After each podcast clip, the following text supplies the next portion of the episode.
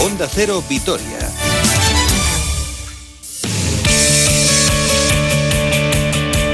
...14 minutos para llegar a las 2 de la tarde... ...actualidad del deporte... ...como siempre con Roberto Mascoy, hola... ¿Qué tal, Susana? Muy buenas. Llévame de viaje, aunque sea con la imaginación. Pues- Llévame a Rusia, por ejemplo. Sí, no es el mejor destino en los Bueno, tiempos que ver. corren, pero bueno, Moscú, en- cuando está la cosa bien, bueno, no es un mal destino, ¿no? No, no. La Plaza Roja y todas estas cosas. Pero ahora ir a Rusia no es lo más recomendable. Bueno, lo más recomendable es quedarte en tu casita. Pero bueno, eh, podemos ir a Moscú, concretamente al Megasport, que es como que se te llena la boca cuando dices El Megasport. Debe debe ser enorme. el Megasport Arena de, de Moscú para enfrentarse a un equipo que es enorme, el CSK, aunque la realidad es que no ha comenzado bien la competición, con algunas dudas incluso, con cuatro victorias y tres derrotas, pero Susana un partido muy especial para un hombre, Toko Sengelia, el que levantaba el título de liga como capitán del Vasconia hace poquitos meses y seguro que va a ser un partido muy especial para él. La verdad es que le está costando un poco adaptarse allí, pero bueno, recuerdo hace unos años cuando Ettore Messina fue a entrenar al CSK, dijo que necesitaba cuatro o cinco libros para explicar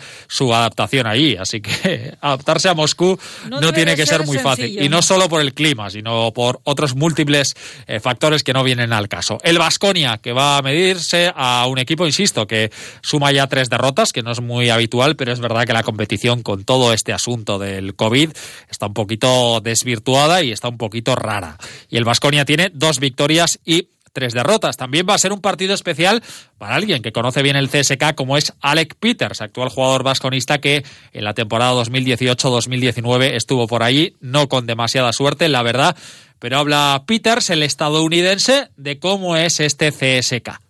Uh, they're a very talented team. You know, obviously. El uh, CSK es un equipo con mucho talento. Vosotros eh, uh, conocéis perfectamente el roster de años anteriores, pero todos los nuevos chicos han estado en equipos de Euroliga, han sido MVPs, tienen una plantilla muy completa de talent talento con el que vamos a tener que competir. Así que tenemos que preparar cosas extra en estos dos días para poder estar preparados. Tenemos que asegurarnos de ponerle las cosas complicadas. Tienen muchos y muy buenos jugadores que entran en la cancha. Eh, son cinco jugadores que cualquiera puede anotar, cualquiera puede jugar bien. Así que tenemos que ponerle las cosas difíciles en defensa y en ataque tenemos que hacer nuestro juego para poder hacerles frente.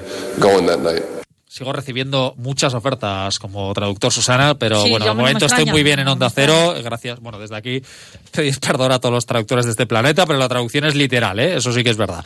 Bueno, vamos a continuar escuchando al norteamericano que habla de las claves del encuentro en el Megasport. Uh, yeah, li- like I said before. Sí, lo que he dicho uh, anteriormente, tenemos que ser muy fuertes uh, very defensivamente, estar muy concentrados en defensa, porque um, muchos de sus jugadores van a intentar desequilibrarnos y usar sus transiciones en contra nuestra. Tenemos que estar preparados para todo porque es un equipo muy completo, con mucha rotación y tenemos que estar preparados para todo lo que nos vayamos a encontrar por delante en um, you know, estos días, como ya lo hemos hecho en el pasado. Ojalá nos salga bien. Hacer nuestras cosas, hacerles un buen partido y ojalá nos llevemos la victoria. make our shots and, and give them a good game and give us a win. Las impresiones de Alec Peters, vamos a ver hoy los movimientos tácticos en la pizarra de Dusko Ivanovic, que habla del partido y también habla de la figura de Toko Sengelia. Yeah, it comes with the experience. Bueno, es un equipo muy completo, uno de los mejores que hay, que juega muy duro, sobre todo en casa, muchos jugadores de muchísima calidad y además tiene un jugador que era un jugador emblemático de Basconia y, que será un placer eh, a verlo. Primero de todo es jugar duro y físico como juegan ellos. A partir de allí ya veremos. Es que a Sonia le gusta escucharme más como traductor que como locutor de radio, es lo que tiene. Y escuchamos también a Luca Vildoza, el base argentino, eterno pretendido por los rusos, pero la verdad es que como en Vitoria no se está en ningún sitio. Y también habla el de la albiceleste del encuentro y de los rusos. Bueno, sabemos lo- la calidad que tiene como equipo, sabemos la- que, que hay ciertos jugadores que jugaron en Vascoña y los conocemos muy bien, sabíamos que eran nuestras, quizás nuestras estrellas, así que nada, contento de volver a, a ver a ellos, pero también sabemos que vamos en busca de una victoria porque realmente la necesitamos. Eh, el año pasado eh, lo conseguimos después de mucho tiempo, así que vamos a intentar repetir, demostrando que, que podemos, creo que tenemos que ir con la mentalidad de, de que queremos ganar no mostrar es- ese cierto respeto hacia grandes jugadores, así que nada, trabajando duro, eh, trabajando en detalles que quizás tenemos que mejorar y a por ellos. Bueno, pues la jornada no se va a poder completar del todo porque no se va a jugar el encuentro entre el Kinky y el Milán, aplazado por los positivos en el conjunto italiano. Lo que sí se va a jugar pues es el resto de encuentros, el Olympiacos Alba, el Maccabi Zalgiris, el Barcelona Fenerbahce, poniendo en riesgo el equipo el equipo turco, el, liderato. El Barcelona es el único equipo que ha ganado seis partidos y tiene solo una derrota. Ya para mañana Estrella Roja Real Madrid Panathinaikos Efes, Bayern Múnich Valencia Basket y el Asbel Villerban que se mide al Zenit. Recordamos que el Araski esta jornada descansa por eh, los compromisos de las selecciones nacionales, como pasa en fútbol, y que ahí están con la selección española Cruz, Laura Quevedo y Made Urieta. Y vamos a hablar de fútbol, aunque sabemos que hay parón de la liga este fin de semana. Efectivamente, pero no paran de entrenar los futbolistas del Deportivo Alavés, eh, que siguen mirando o siguen entrenando, lo van a hacer hoy, también mañana descansarán el fin de semana y ya el lunes regresarán a los entrenamientos preparando eh, la cita del domingo de la próxima semana, es decir, domingo día 22 a las 9 de la noche contra el eh, Valencia. Hoy no está Tavares, bueno, durante toda la semana no va a estar Tavares ni parte de la siguiente porque juega tres partidos con la sub-21 portuguesa, clasificatorios para la próxima Eurocopa. Hoy juega contra Bielorrusia, el domingo jugará contra Chipre y el miércoles contra Holanda. Burgui sigue al margen, eh, ya que dio positivo por COVID, mientras que Leyen evoluciona bien de sus molestias y Perapons eh, continúa con su proceso de recuperación.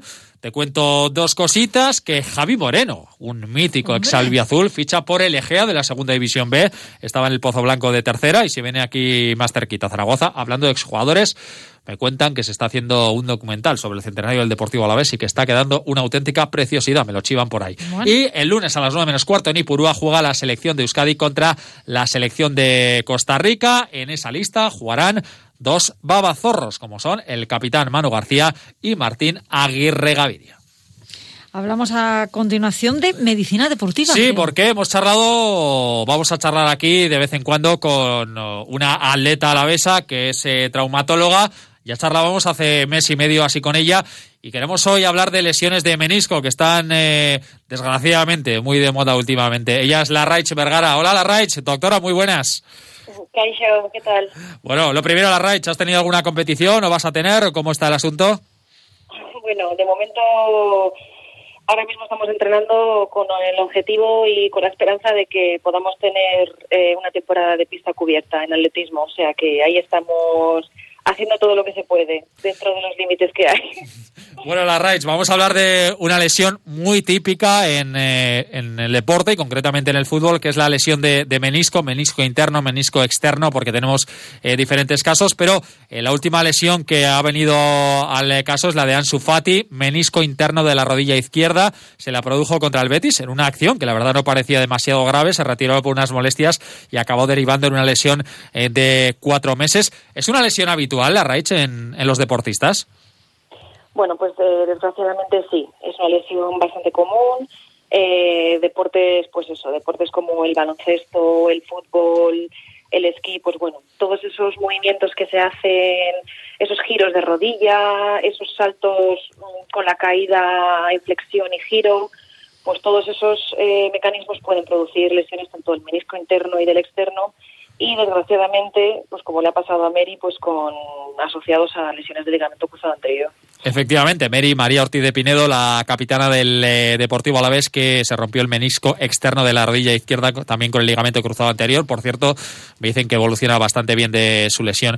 ¿Cuál es la diferencia, la raíz exactamente, entre el menisco externo, que es lo que tiene roto Mary, y el menisco interno, que es lo que tiene roto Ansu Fati?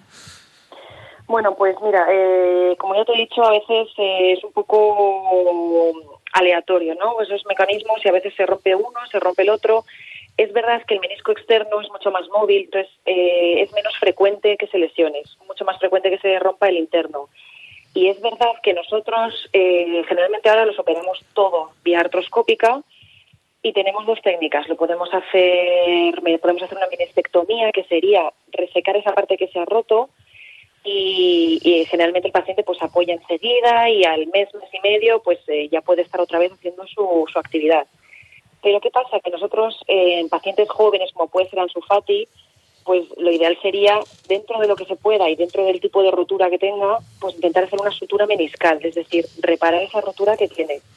Entonces, en ese caso sí que es cierto que la recuperación se, se iría mucho más lejos. Y, por supuesto, el menisco externo es, entre comillas, más importante por la biomecánica que tiene la rodilla y el eje, el eje mecánico, por así decirlo, pues es más importante porque se ha visto que si quitamos mucho menisco externo, eh, la artrosis que viene después es mayor.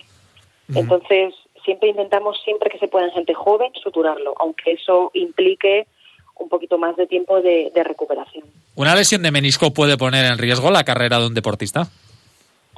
Eh, en principio, pues bueno, mira, es una muy buena pregunta, porque es verdad que luego cada uno, eh, pues la biología de cada uno es distinta, ¿no? Pero es verdad que toda lesión meniscal, pues conlleva un poquito al desarrollo precoz de, de de rodilla.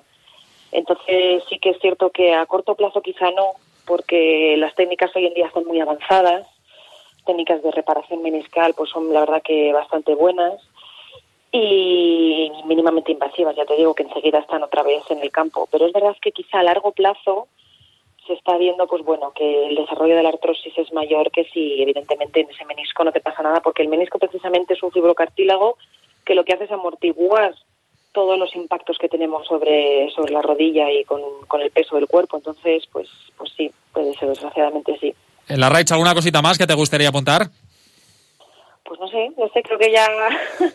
Perfectamente resumido queda. No os dejamos nada en el tintero. Doctora Larraich Vergara, como siempre un placer y seguro que dentro de mes, mes y medio, cuando tengas un ratito ahí entre quirófano y quirófano, volvemos a hablar contigo. Larraich, un abrazo, gracias. Por supuesto, un placer. Agur, agur, Roberto, agur. Seguimos con ciclismo. Porque estamos muy pendientes de Tania Calvo, que está en el Europeo de Ciclismo en Pista. Hoy peleará esta tarde en la, por el bronce en la prueba de persecución. Ayer fue séptima en la prueba de Scratch y el domingo competirá en la prueba de Madison. Además, Euskaltel Euskadi, que sigue apuntalando su equipo para la próxima temporada, tras el fichaje de Luis Ángel Mate y el salto de categoría de Xavier Azparren. La estructura, dirigida por Jorge Azanza, anuncia la renovación de Pello Goicochea y Antonio Chava Angulo, que van a seguir defendiendo los colores naranjas una temporada más. Te cuento que en pelota mañana comienzan los cuartos de final del mano manista con el duelo en Irún entre Irribarría y Darío. El sábado en Bilbao, Urrutico Echea contra Jaca y el domingo dos partidos en el Astelena de Ibar, Ezcurdia contra Altuna tercero y el Ezcano segundo contra Aguirre y desde la Federación Alavesa de Fútbol se nos informa que se, se suspende la competición de fútbol sala en tercera división en el grupo sexto y en la Liga Vasca las, se suspenden las jornadas tercera, cuarta y quinta del grupo del grupo sexto de la tercera división donde militan cuatro equipos alaveses, el Bacharre, el Alipendi, el Aurrera de Vitoria y el La Bastida.